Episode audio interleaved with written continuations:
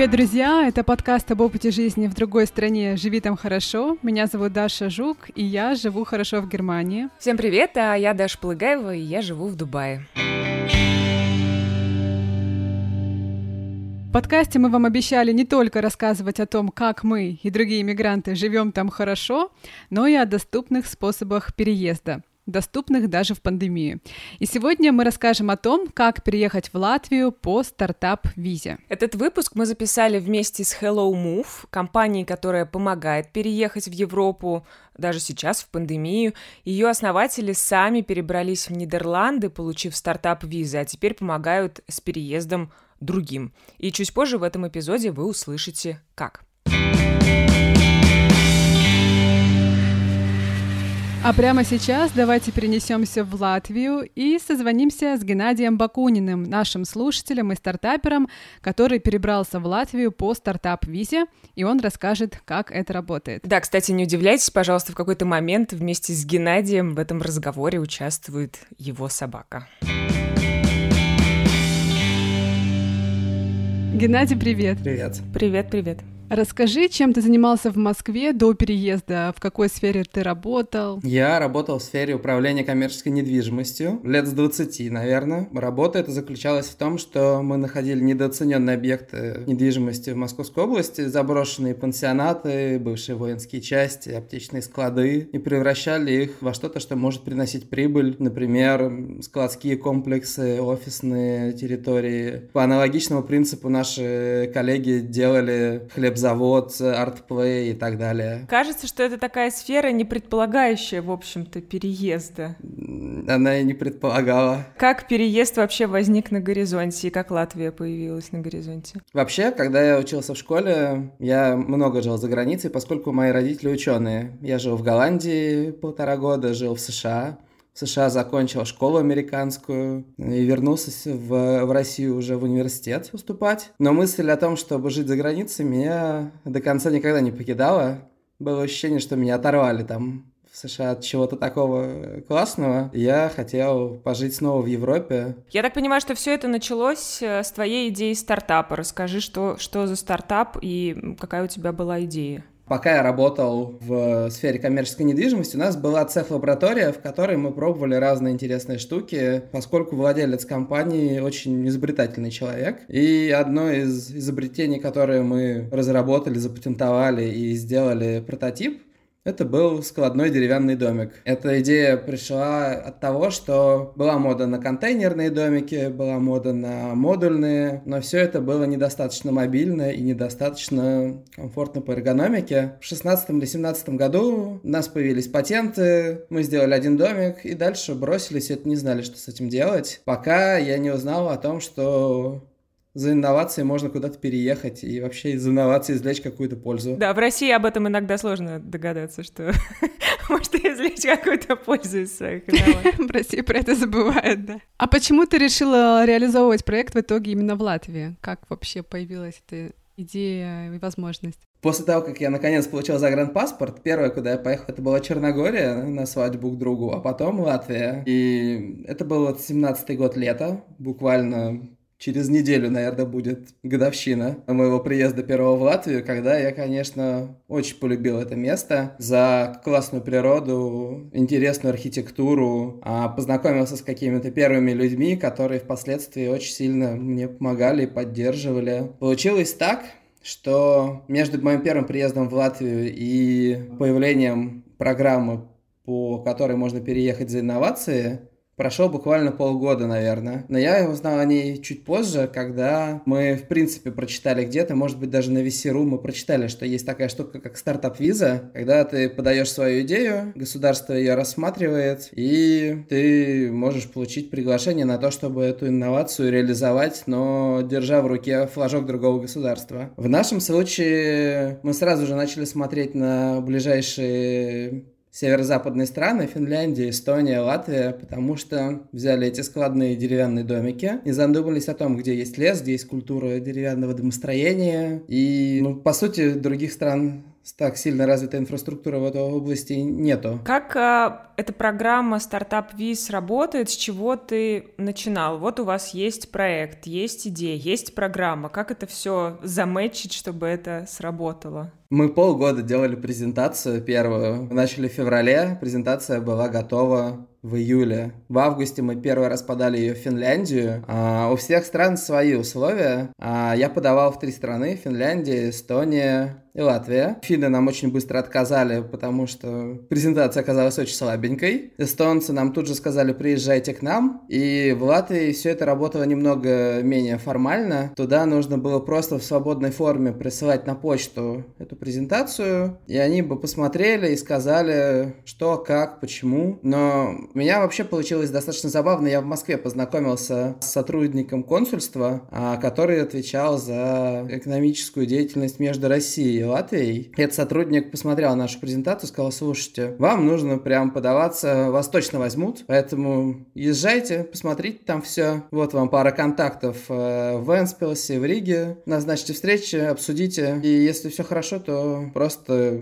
начинайте. Поэтому мы приехали, встретились с сотрудником стартап-дивизиона Министерства экономики Латвии. Это, надо сказать, что это очень классные ребята. На тот момент команда была просто фантастическая. Ее возглавляла Ольга. Ольга сейчас руководит Ассоциацией стартапов в Латвии. Вот. Мы встретились с командой этого стартап-департамента, показали им презентацию. Они сказали, да, хорошо, вы можете подавать анкету, вы можете подавать документы на вид на жительство.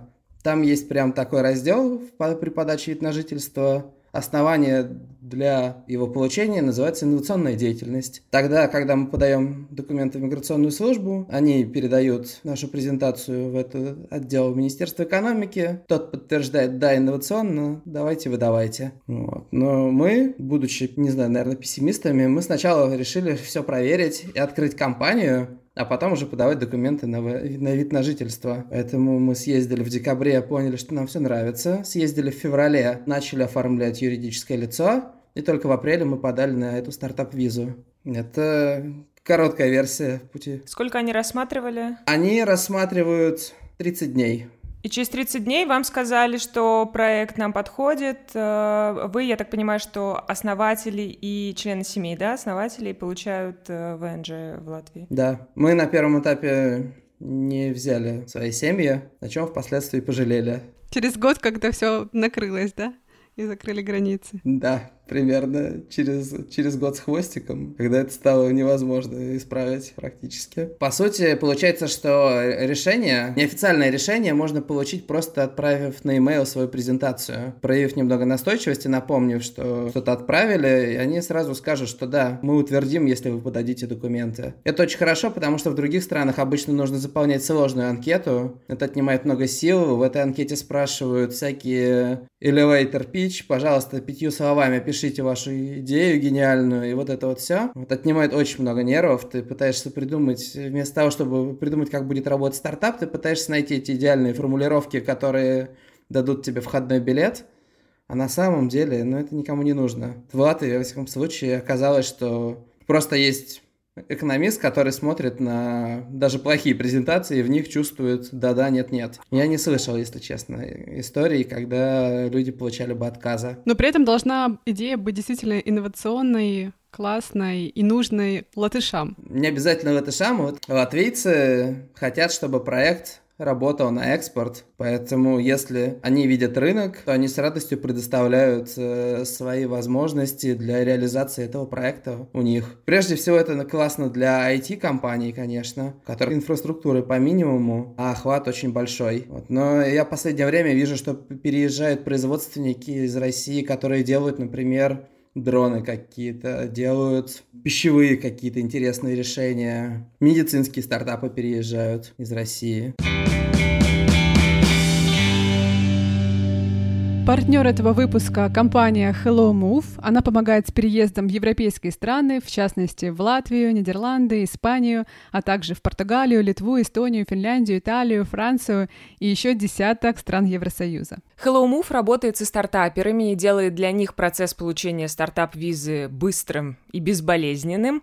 А если собственного стартапа у вас нет, есть и другие возможности перебраться в другую страну при поддержке Hello Move. Например, если вы студент, э, если вы хотите получить визу талантов или просто планируете переехать за границу к партнеру. Как это работает, мы узнали у основателей компании Юрия Веленского и Натальи Семиной. Насколько я понимаю, стартап-визу можно получить самостоятельно, но вы с этим помогаете. Вот расскажите, что конкретно вы делаете, как вы облегчаете жизнь иммигрантам? Да, все верно. Стартап-визу можно получить самостоятельно, но на данный момент существует большая проблема того, что очень мало информации, и зачастую она не актуальна, потому что даже иногда сами миграционные службы не совсем понимают, какие документы нужны и вообще как этот процесс происходит. Поэтому со своей стороны мы здесь весь этот процесс берем на себя, начиная с того, что мы готовим бизнес-план, пич-дек, финансовую модель, пишем сопроводительное мотивационное письмо по проекту. Дальше, когда человек получает одобрение, мы уже берем на себя вопросы и помогаем ему подготовить все необходимые документы уже с точки зрения миграционной службы, которые они запрашивают.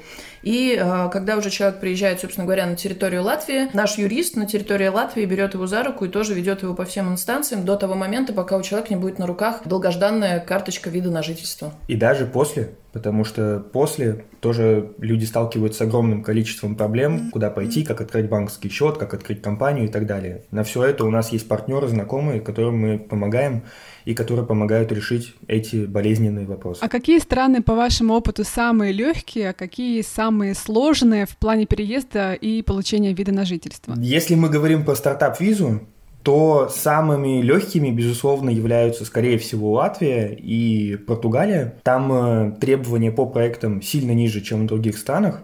Если мы говорим про сложные страны, это Великобритания, это Нидерланды, это скандинавские страны, это Испания. Там требования существенно выше, сложно получить одобрение, дольше нужно идти, но зато и... Уровень страны. Уровень страны тоже выше. А в пандемию приехать тоже можно? И стартаперу, и студенту, и участнику других программ? Да, все верно. В пандемию тоже эти программы работают, и студенческий вид на жительство, и стартап-виза тоже вид на жительство. Конечно, не во всех странах, да, но в целом по своему большинству, да, это является основанием для заезда на территорию э, Евросоюза. Спасибо вам большое. 3 августа в 7 вечера по Москве основатели Hello Move проведут вебинар и расскажут про топ-5 неочевидных способов переезда в пандемию. И зарегистрироваться на вебинар можно по ссылке в описании к этому подкасту. У меня вот такой вопрос, ну вот идея идеи, там можно, наверное, красивую какую-то презентацию сделать, а сколько должно денег стоять за этим проектом для того, чтобы э, в Латвии его одобрили? Нужно ли там показать, что вы готовы поднять столько-то инвестиций или столько-то же денег уже вложено в стартап? Когда я переезжал, такое обязательство было. Оно выглядит таким образом. Тебе авансом дают вид на жительство на год, чтобы ты открыл компанию, она начала работать, и в конце года тебе нужно будет отчитаться о том, что ты привлек 30 тысяч евро так называемых квалифицированных инвестиций от квалифицированных инвесторов. Там много параметров, которые сейчас не актуальны, поэтому не будем в них вдаваться. И в течение полутора лет нужно привлечь 60, если я не ошибаюсь. Но когда подошел конец первого года, все это упростилось, и нам разрешили без всяких инвестиций просто покажите, что вы первый год вели активную деятельность, в свободной форме подайте эту презентацию, мы ее рассмотрим и продлим вам. Надо сказать, что первый год был очень тяжелый, потому что я потерял полгода на том, чтобы получить банковский счет, поскольку Латвия стала широко известна в 2018-2019 году за отмывание денег из э, России, Беларуси и еще откуда-то, то россиянам очень плохо стали открывать счета. И у меня в латвийском банке нету ни частного счета, ни предпринимательского до сих пор. И тогда кто-то из стартапов нам рассказал про TransferWise и Revolut, которые на тот момент не совсем банками были. И вот TransferWise и Revolut открыли частные счета в TransferWise, потом мы оставили и счет компании. Геннадий, а с какими еще проблемами россияне сталкиваются в Латвии, вот именно в связи с э, репутационными потерями, скажем так? Главная проблема, с которой россияне сталкиваются, это что невозможно открыть банковский счет для того, чтобы вести предпринимательскую деятельность. И даже те россияне, у которых были личные счета, эти счета очень часто закрывают потому что нету достаточно веских оснований для того, чтобы их оставить. Например, люди просто здесь не работают, поэтому им не поступает зарплата, а происхождение денежных средств подозрительное. Поэтому банк имеет право просто попросить забрать деньги и закрыть счет добровольно-принудительно. На самом деле, кроме этого, если стараешься общаться со всеми вежливо, в Латвии нет никаких проблем. Налоговая инспекция здесь пропорционально стране строга. Поэтому если я не люблю мытищинскую налоговую инспекцию, то к латвийской я отношусь очень лояльно. У меня не было ни одного прецедента, когда было некомфортно. Они сначала очень строго спрашивают, если с ними вежливо общаешься, они дальше тоже очень вежливые и добрые, подскажут решение. А, кстати, про налоги. Какой налог ты платишь? Какие налоги вообще стартаперы платят вот по этой программе?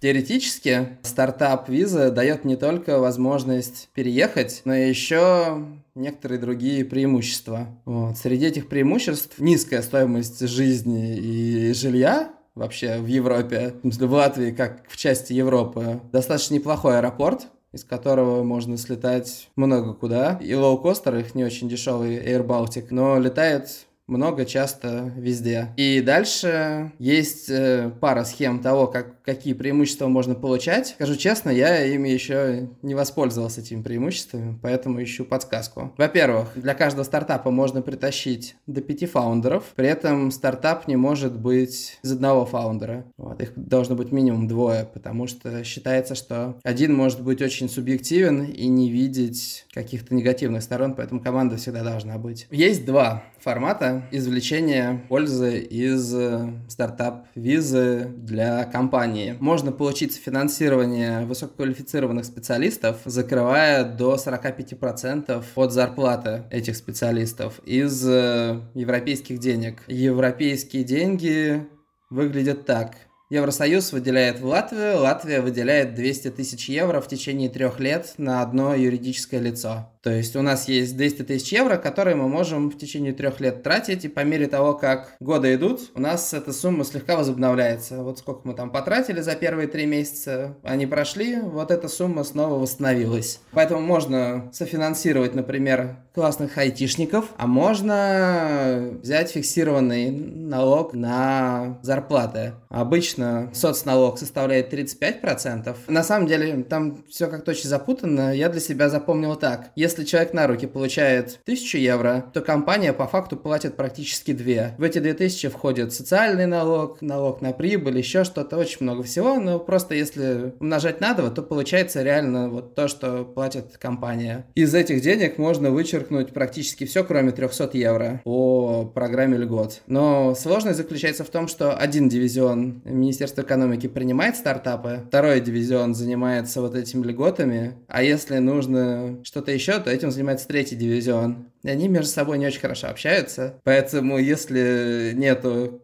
классной девочки, которая искренне любит то, что делает, какой была Оля, например, то все это очень, очень тяжело работает. Вот, вот девушка, которая руководила этим отделом полтора года назад, ушла. И, честно говоря, с тех пор я с Министерством экономики ничего не делал, потому что, ну, просто не с кем взаимодействовать. То есть это вот та самая финансовая поддержка, да, о которой они говорят. Угу. Да. То есть теоретически можно экономить 120 тысяч евро в год э, на зарплатах команды легко. Но по факту для этого нужен латышский язык, потому что анкеты заполняются на этом языке. И по-хорошему адекватный менеджер, который поможет тебе пройти через все это. Также есть э, так называемые инкубаторы Министерства экономики. Я в инкубатор в небольшом городке поступал дважды а, со своим стартапом. А, это выглядело так. Мы выбрали для регистрации город, где находился бы завод, который может поставлять нам детали, чтобы оптимизировать логистику, и зарегистрировался прямо на той же территории, что этот завод. Пошел в инкубатор, привязанный к этому городу. Там классный парень руководит этим инкубатором, а, рассказал нам все, показал, подготовил нас к питчу, но тут возникла проблема. Теоретически питчить в этот инкубатор можно на английском языке по закону, вот, но аудитория, которая тебя слушает, состоит из сотрудников Министерства экономики и местной администрации. И городок небольшой, промышленный, часть сотрудников этой комиссии не говорит на английском, часть не говорит на русском, но они все говорят на латышском. Поэтому хочешь не хочешь, а питчить нужно на латышском. Тебе еще вид на жительство не дали, ничего ты не знаешь, но будь добр, выступи на латвийском языке, э, покори дедушек и бабушек. Мне повезло, мы нашли очень хорошую знакомую, которая работала в музее здесь, знает 5 или 6 языков, и очень много выступала, водила экскурсии президентам, приезжающим в Ригу и так далее, и она за нас выступила так уверенно, что просто это было очень круто. Мы стояли рядом и просто смотрели и думали, думали, вау, это что, мы, правда? И ничего не понимали при этом, да?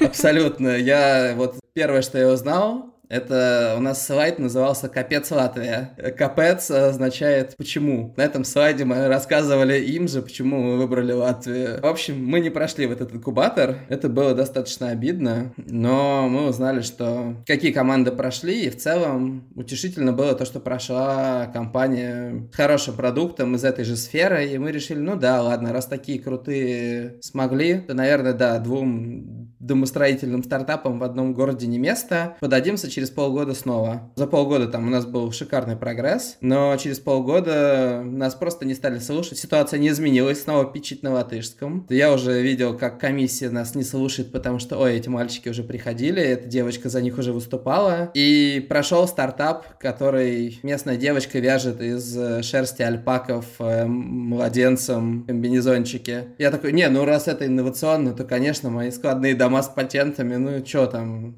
забудьте. Какой инкубатор? Я сам себе инкубатор.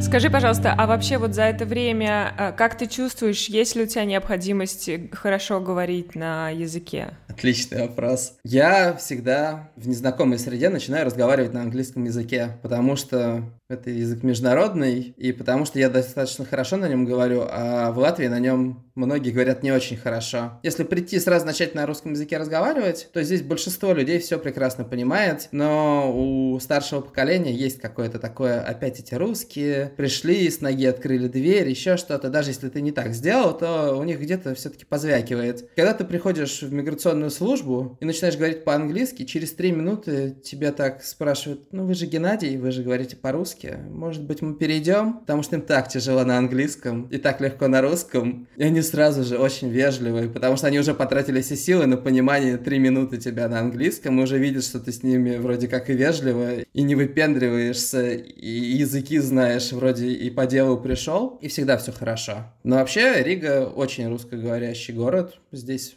90% минимум все понимают и могут говорить. Но с точки зрения этикета, например, имейла я все равно пишу на английском, а на встречах мы говорим, например, по-русски. Просто потому что людям проще также отвечать на английские письма на английском, вот, а говорить бывает, что проще на русском. А у меня как раз вопрос э, на тему пребывания. Я читала вот на VC тоже про эту программу. Я так понимаю, что изначально дается год, и потом каждый год этот э, вид на жительство, он продлевается, да? У меня сформулировалась такая интересная мысль, что если рассчитывать на то, что стартап виза и вообще вся эта стартап-поддержка хоть как-то поможет человеку, уезжающему из России или из, из любой неевропейской страны, то это достаточно большая иллюзия. Все-таки нужно ехать с мыслью о том, что тебе дают документ на право пребывания, и все остальное стоит рассчитывать, что ты сделаешь сам. Найдешь частных инвесторов, которых, кстати, в Латвии очень мало, и уговорить их очень сложно.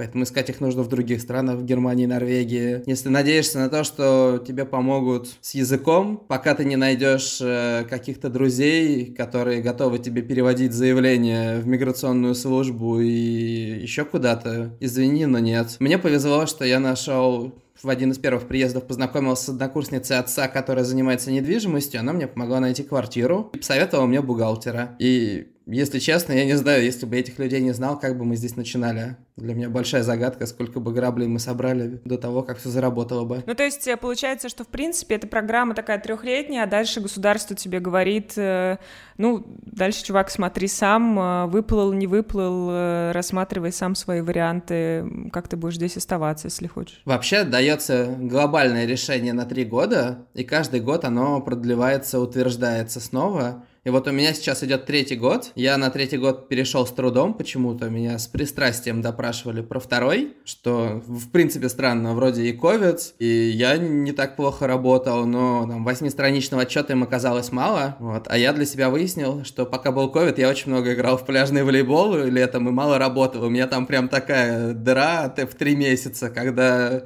я работал только по ночам, и ну, результаты слабенькие. Но в итоге мне пришлось составить 32-страничный отчет, со скриншотами имейлов, которые там, нарушают все законы персональных данных, чтобы просто оказалось, женщину прочитала его за 15 минут, сказала, да-да, все хорошо, ладно, проходите. И что делать после трех лет, я пока не решил. Самый простой способ это устроиться в свой стартап на работу, начать платить себе зарплаты, налоги и продляться на основании того, что ты трудоустроен в свою компанию. Но я еще поговорю с ассоциацией стартапов, спрошу у них, что они посоветуют. Пожалуй, наверное, стоит сказать, что в Латвии есть частные ассоциация стартапов, которая сейчас перезапустилась. Это очень хорошие люди, которые как раз-таки пытаются компенсировать все недостатки Министерства экономики и стартап-дивизиона и так далее. Я хотела бы закруглить именно эту тему с программой. Скажи, а следишь ли ты сейчас, эта программа работает или нет, или в пандемию все прикрылось, пока приостановилось? Она работает. Э, в пандемию около 40 стартапов переехало. Тот департамент, который перетягивает людей в Латвию, он работает активно. Проблема в том, что за перетягиванием не следует поддержки. Команда, которая ищет и принимает, она справляется на ура, но она никак не передает это кому-то другому, кто поможет э, обустроиться. А можно я еще хочу задать дополнительный вопрос про твою компанию? Я почитала про нее вот статьи в Business Insider, это такой большой был обзор с красивыми очень фотографиями. А расскажи, вот складной домик, как это вообще ну, то есть в моем представлении из того, что я прочитала, я сделала вывод, что это домик, реально, который можно сложить, потом куда-то переехать, разложить и жить там. Это так и работает? Абсолютно. Я 10 лет назад очень хотел сделать себе дом из контейнера. Ну, контейнеры же узенькие, и в них, ну, ты можешь поставить кровать, и дальше вокруг этой кровати бочком-бочком. Поэтому я начал искать, как можно сделать из двух контейнеров, или, ну, как-то сделать домик шире. И вот, когда мы придумали эти раскладные домики, эта проблема решалась. Мы привозим контейнер, он раскладывается в два контейнера шириной, и в том, который лежал внутри, уже есть кухня, уже есть унитаз, раковина, все установлено. То есть через три часа этот домик готов к использованию. Мы свой первый домик по Латвии катаем и разложили его уже около 10 раз в разных местах. И вот сейчас он скоро появится на Airbnb. Он уже потертый, поюзанный, но просто э, вот последний землевладелец кемпинга, он сейчас его планирует выставить как B&B Experience. Идея в том, что ты можешь с этим домиком, как улитка, переезжать э, в любую другую страну, если это удобно, там, например, по, по Европе ездить, да, и передислоцироваться где-то. Каждый день, наверное, ты не будешь его складывать, раскладывать, но если ты, например, военнослужащий и меняешь свою диспозицию раз в пару лет, тебе намного комфортнее арендовать землю и ставить такой домик, чем каждый раз арендовать что-то где-то. А вообще мы все-таки больше B2B ориентированные и делали это для глэмпингов. Владельцы глэмпингов по всему миру очень часто не могут позволить себе владеть землей. Они ее арендуют, ставят там какие-то домики и потом палаточки, вот это вот все. Но ребята нашего возраста, особенно девочки нашего возраста, не очень любят спать в палатках на природе. А вот в домиках им уже отлично. Поэтому это решение очень хорошее именно для того, чтобы поддержать тренд популярности глэмпингов и позволить бизнесу переезжать с места на место, потому что в одну и ту же точку в Хорватии, ну, больше трех раз ты не поедешь даже если тебе все там нравится. Но если тебе придет смс о том, что весь этот сервис переехал в новое место, ты с большой вероятностью вернешься. А в наших домиках можно поставить 20 за день, например. Можно поставить э, деревню для фестиваля Гластенберри. Или, ну вот для таких решений, хоспиталити, ивенты, кафешечки. Вот мы для этого придумывали. Геннадий, мы уже, подводясь э, к финалу, хотим тебя спросить а, про Латвию. Оправдались ли твои а, expectations, надежды, ожидания от жизни в этой стране? Доволен ли ты вообще своим решением переехать? Я доволен своим решением переехать. Я неделю назад вернулся из отпуска в России, побывал в Москве и Петербурге. Я так счастлив снова быть в Риге. Тут есть пляжный волейбол, тут такая классная природа, тут такая классная архитектура. И даже жара здесь переносится чуть легче. Поэтому я, конечно, хотел бы здесь еще 2-3 года точно пожить перед тем, как куда-то переезжать дальше, если соберусь. А что еще классного? Вот что бы ты из плюсов мог назвать? Здесь очень хорошие продукты. Мне очень нравятся продукты. После них в Москве очень сложно что-то есть. Помидоры, молочка, фрукты. В Москве очень сложно что-то есть, я поддерживаю этот тезис.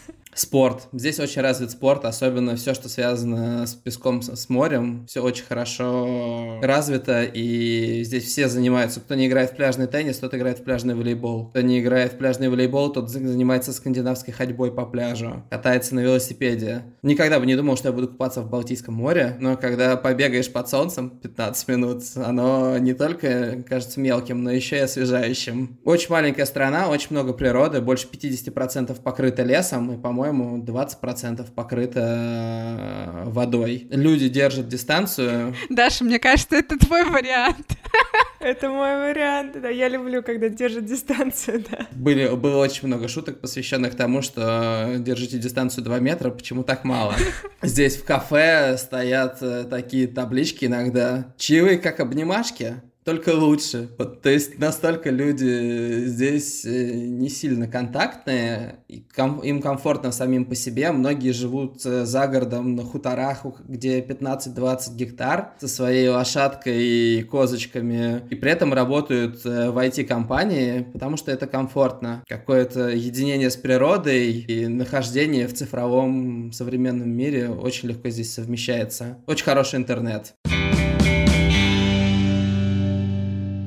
Друзья, мы вам обещали рассказывать про классные подкасты, которые мы сами с Дашей слушаем. И сегодня мне хотелось бы рассказать про подкаст «Мужчина, вы куда?», в котором его ведущие Гриша Туманов и Слава Козлов разбираются, как мужчинам жить в современном мире, как справляться с депрессией, как принять свой возраст, разобраться с новой этикой и при всем при этом получать удовольствие от жизни. Я получаю удовольствие от этого подкаста, и мне кажется, что он многим может зайти и мужчинам, и девушкам, женщинам, потому что во многих обществах, в том числе в российском, принято, что мужчины очень редко делятся своими проблемами. Это считается как бы немужественно. Мужик не должен ныть. Но при этом очень важно эти проблемы, конечно, артикулировать. И Гриша вместе со Славой дают мужчинам возможность это делать, и сами это делают, сами делятся важными проблемами, обсуждают очень важные для мужчин вопросы. В общем, очень классный подкаст, и сами ребята приятные, чуть старше 30. В общем-то, прям а, наш возраст, так что слушайте, мне кажется, многим из вас этот подкаст может понравиться. Ссылочку мы оставим в описании.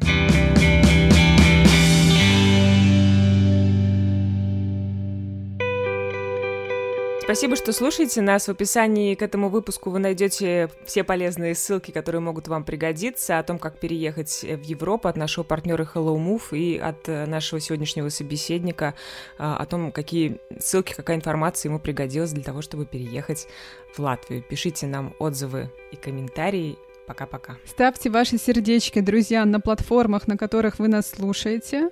Звездочки, да. Ставьте звездочки, но сердечки тоже ставьте. Ставьте их в Инстаграме. А звездочки на платформах, на которых вы нас слушаете, в Apple, помогают нашему подкасту развиваться дальше и становиться более заметным для других слушателей. В общем, это для нас очень-очень важно. Спасибо, что были с нами. Услышимся скоро и живите там хорошо. Música